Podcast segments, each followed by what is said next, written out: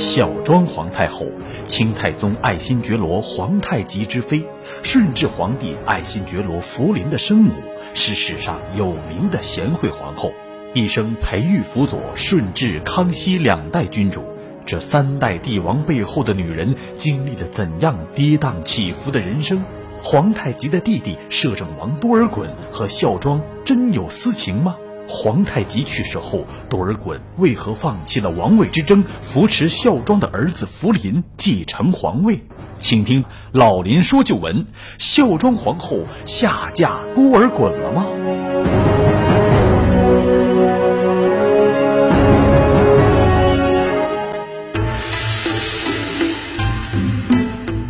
听众朋友，广告之后，欢迎您继续收听辽宁都市广播，每周日早七点半至八点半，由林霄带给您的老林说旧闻节目。关于多尔衮和孝庄啊，史书上有明确的记载，在孝庄成为清朝的核心人物之前，孝庄皇后和多尔衮呢只见过三面。第一次见面呢是孝庄的姑姑哲哲。嫁给皇太极的时候，那时候是一六一五年，当时呢，多尔衮和孝庄分别是三岁和两岁。要说这俩小孩能够一见钟情啊，估计谁都不会相信。那是不是后来两个人再见面的时候情窦初开了呢？俩人第二次见面啊，是一六二三年，当时呢，多尔衮与孝庄分别是十一岁和十岁。从理论上来说，这个时候两个人呢有可能有点朦胧的一见钟情，但事实上呢是多尔衮啊要结婚了。当时啊那皇室成员结婚又是大婚，那别提有多麻烦了。你想想，一个十一二岁的小破孩儿，那么早就娶媳妇了，然后这个时候跟孝庄是一见钟情，这种东西在电视剧。在文艺作品当中可能能见，在现实中啊恐怕不靠谱。你说时隔两年之后，多尔衮十四岁了，哎，孝庄呢也是十三岁的时候，两人第三次见面，这回呢轮到孝庄结婚了，在孝庄嫁给皇太极的婚礼上，两人再见面，多尔衮成了他的小叔子，与第二次一样，这次见面也只是在婚礼上的一个照面。不太可能碰撞出爱情的火花，由此呢，我们可以推断，孝庄、皇太极、多尔衮这三角恋啊，更多的只是小说家和电视工作者的一种艺术加工。在这儿呢，还得多唠叨几句。前面说过，一六一五年，孝庄的姑姑哲哲嫁给了皇太极，可此后呢，这哲哲肚子就是不太争气。一直呢不生养孩子，我们知道古代都是母凭子贵呀。皇帝死了之后，有时候还要妃子来陪葬，而陪葬呢都是没有生过孩子的妃子，一直不生育。哲哲呢是有点坐不住了，就跟娘家人商量，最终呢是商定派一个替补队员过来。于是呢，科尔沁部落就把哲哲的侄女孝庄派过来了。孝庄呢倒是挺能养，一连串就给这皇太极生了三个格格啊，三个女儿，后宫呢都是母凭子贵，没有皇子啊，地位显不出来。而且呢，科尔沁部落也跟着脸上无光，实在不行呢，就又派了一个替补过来。于是呢，孝庄的姐姐海兰又来了。哎，这海兰呢是真争气，很快呢就给皇太极生了个儿子。虽然又夭折了，不过不要紧，这给孝庄啊争取时间。孝庄十三岁嫁过来，可能岁数小啊，生不出儿子。这缓了一段之后啊，就给皇太极生了个大儿子，就是爱新觉罗福临啊，大清入关的第一任皇帝顺治皇帝。那说到这儿呢，可能又有听众不理解了，说清朝皇帝娶媳妇儿怎么能从蒙古来娶呢？而且还差着辈儿来娶，这不是乱伦吗？啊，这会儿呢，给大家解释一下，历史上满蒙联姻啊是个传统。后人考证过，清朝的时候，后宫后妃啊，大概有百分之十到二十都是蒙古女人。这跟这科尔沁部落的一个国家方略是有关的。科尔沁部落的首领认为啊，他们无法承担兴服蒙古帝国的这梦想，于是呢，就想出改造人种、曲线救国的这办法。蒙古女人呢比较彪悍，满族男人呢又能征善战，把自己彪悍的女人送到能征善战的男人那儿去，让满族的后代身体里啊，血液里面有一半是蒙古族的。将来呢，满蒙联合到一块儿，再复兴满蒙帝国。有了这个指导思想啊，蒙古女人呢就一批接一批的来到了清朝的皇宫之中。所以呢，为了这个大方向，至于是不是什么亲姑姑、亲姐妹之类的，那都无所谓。而且去了以后呢，也不管你是皇太极跟谁好，只要你的孩子身上流淌着我们蒙古人的血液就可以。所以啊，他们三个人都是为一个大目标走到一起来了。至于电视剧《孝庄秘史》里面啊，还说这姑侄三人啊，共侍一夫，勾心斗角，争权夺利，明争暗斗。而孝庄呢，凭借着手腕啊，是笑到了最后。历史上其实并非如此，电视剧里的情节啊，很多都是人为制造的一些冲突。不过我们确实要说，孝庄生了皇子福临，也就是后来的顺治皇帝。但顺治呢，并不是皇太极的长子，排位也不靠前，登基的时候才六岁，他凭什么能够上位啊？有人说，福临的母亲啊是孝庄。在皇太极死的第一时间啊，他马上啊就跟多尔衮好上了，甚至还有人说他私下里嫁给了多尔衮，然后呢是母子俩先活命，孝庄再让多尔衮力保自己的儿子福临登基。说孝庄啊当年有这种苟且行为，其实呢缺少史实的依据。不过说孝庄皇后在皇太极死了之后啊，就极力的争取多尔衮来支持福临上位登基，这个还是很有可能的。还有另外一种史料啊，对皇太极死后福临是如何上位的，是这样描述的：崇德八年，也就是一六四三年八月初九，皇太极突然驾崩了。满洲的贵族王公啊，是迅速的分成了两个党派，参与争夺新的皇位的宝座。一方是以睿亲王多尔衮为首领，他是努尔哈赤的第十四个儿子，皇太极的弟弟。主要的军事势力为正白、镶白旗，成员呢有多尔衮的同母兄弟英王阿济格和裕王多德等人。而另一方的首领呢，则是肃亲王豪格，他是皇太极的长子，掌管正黄还有镶黄两旗的军事实力。同党的诸王呢，有索尼、鳌拜等人，在人心所向和军事实力方面是占有压倒性的优势。还有呢，德高望重的李亲王代善，以及资历很深的正亲王济尔哈朗。他们呢都是没有争位之心的中间势力，索尼等人提出要立豪格为新皇帝，发誓生死一处。皇太极死后的第四天，多尔衮呢召集诸王大臣啊，在沈阳的崇政殿屹立新军。当天黎明，皇太极当年统帅的两旗大臣啊，在大清门外盟誓，派精锐的护军包围宫殿，宫殿内外气氛十分紧张。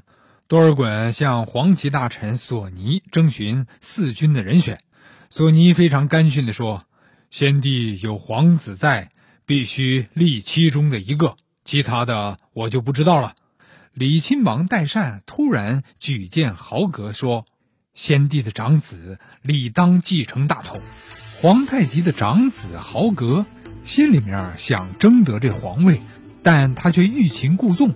突然想起他的父亲皇太极登基的时候的往事，表演了一出我辞重劝的把戏。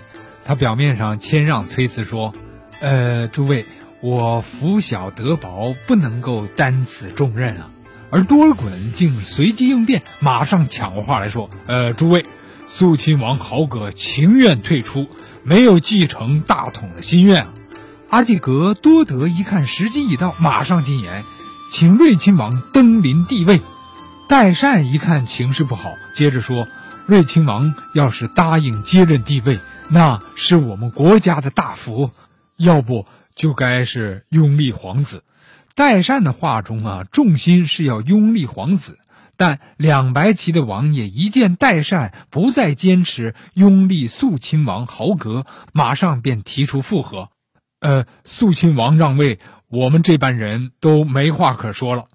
就在这关键时刻，皇太极的心腹将领们佩剑闯入了议事大厅，向着多尔衮嚷道：“我们这班人吃的是先帝的饭，穿的是先帝的衣。”养育之恩与天同大，要是不让先帝之子继承大业，我们宁愿跟着先帝一起走。剑拔弩张，当时的气氛啊，随时都有血流成河的可能。可是这些重臣，包括多尔衮、豪格，也知道大清刚刚崛起，一旦这仗打了起来，大清国瞬间就会四分五裂，分崩离析。多尔衮权衡得失。最后决定放弃皇位，但采取稳定局势、分布揽权的策略。这样就必须排斥豪格，自掌实权，找个陪衬。而这也恰好符合孝庄的心意。他最后向诸位王爷宣布，立先帝的第九子福临为嗣君。我与右真王济尔哈朗分掌兵力，左右扶正。福临年长之后，当即归正。福临为孝庄皇后所生，当时啊只有六岁。这虽然是一个折中的方案，但多尔衮实际掌握了朝中的大权，这可谓啊鹬蚌相争，渔翁得利啊。这渔翁呢，就是孝庄和福临。而通过这一点，我们也能够看出孝庄和多尔衮的一种特殊的关系，共同的利益使他们捆绑在了一起。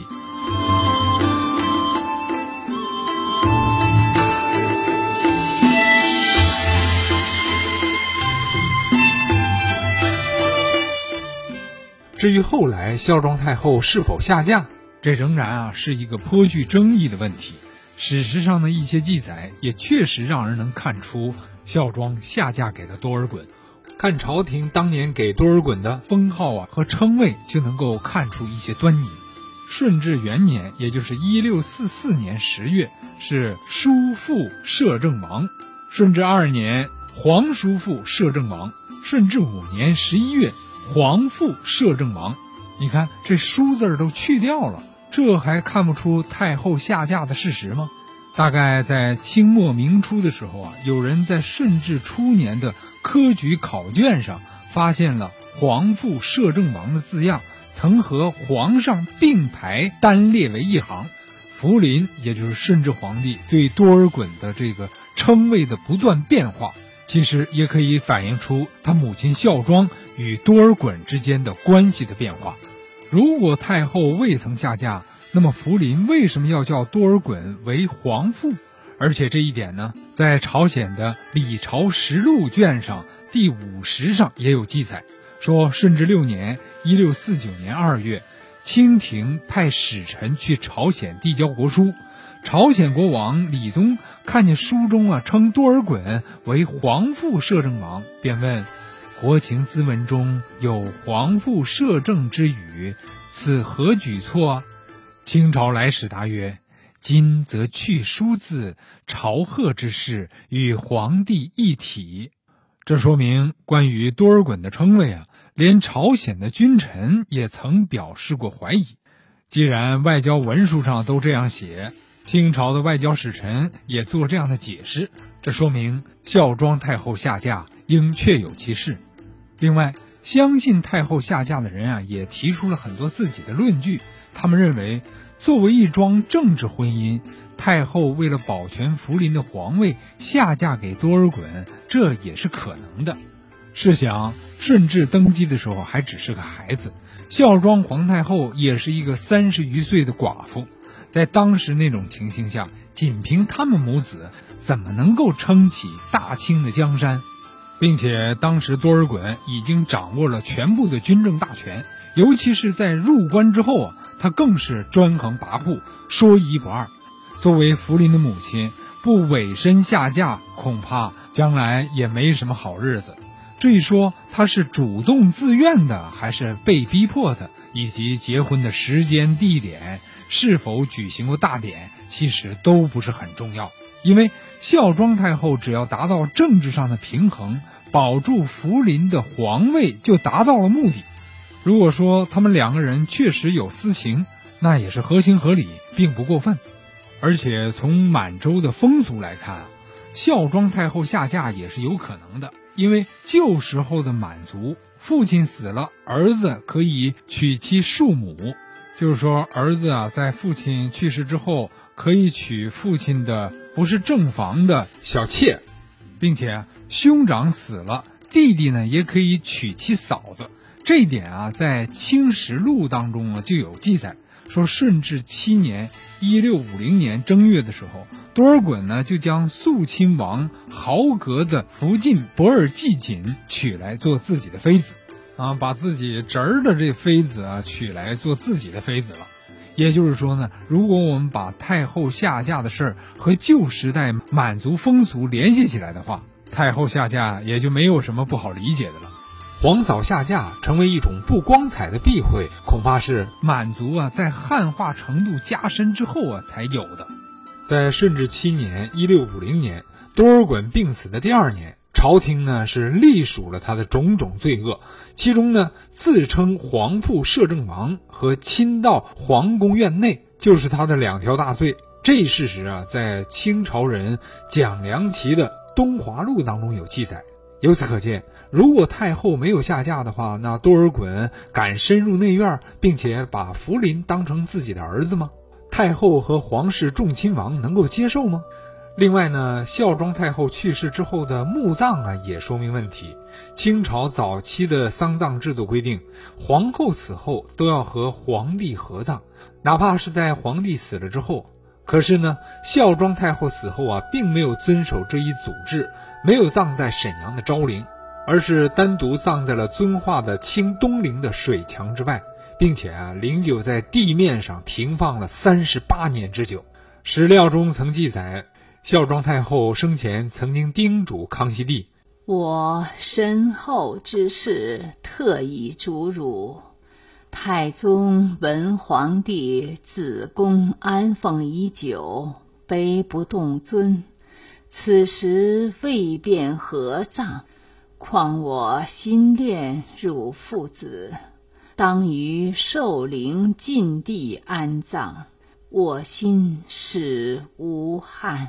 这段话可能是孝庄的一种自谦之词，但更深的原因恐怕是随着汉化的深入，孝庄太后呢感觉到下嫁一事不是什么光彩事儿。她觉得在阴间啊，无法再面对太宗皇帝，也就是皇太极的缘故。至于为什么孝庄的灵柩在地面上停留了三十八年，可能是因为康熙帝不知道该如何是好。遵守太后的遗嘱吧，觉得对不起太后；不遵守呢，又觉得对不起太宗，所以迟迟不能定夺。另外，清东陵的五个皇帝、十四个皇后、一百三十六个齐妃，都葬在了水墙之内。唯独孝庄太后呢，是葬在了水墙之外。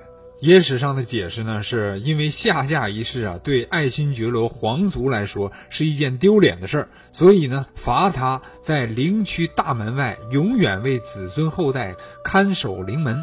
这种说法呢，虽然经不起推敲，但从一个侧面也能够证实孝庄下嫁的史实。好了，朋友们，今天我们的老林说旧闻到这儿就结束了。在此呢，林霄代表我们另外一位演播、后期制作严冰，感谢您的收听。下周同一时间我们再见。